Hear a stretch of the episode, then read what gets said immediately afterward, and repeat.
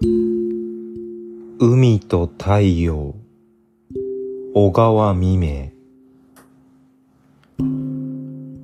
海は昼寝る夜も寝る。ゴーゴーいびきをかいて寝る。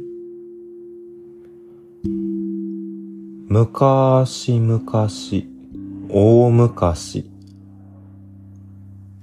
海が初めて口開けて笑った時に太陽は目を回して驚いた。かわいい花や人たちを海が飲んでしまおうと優しく光る太陽は魔術で海を眠らした。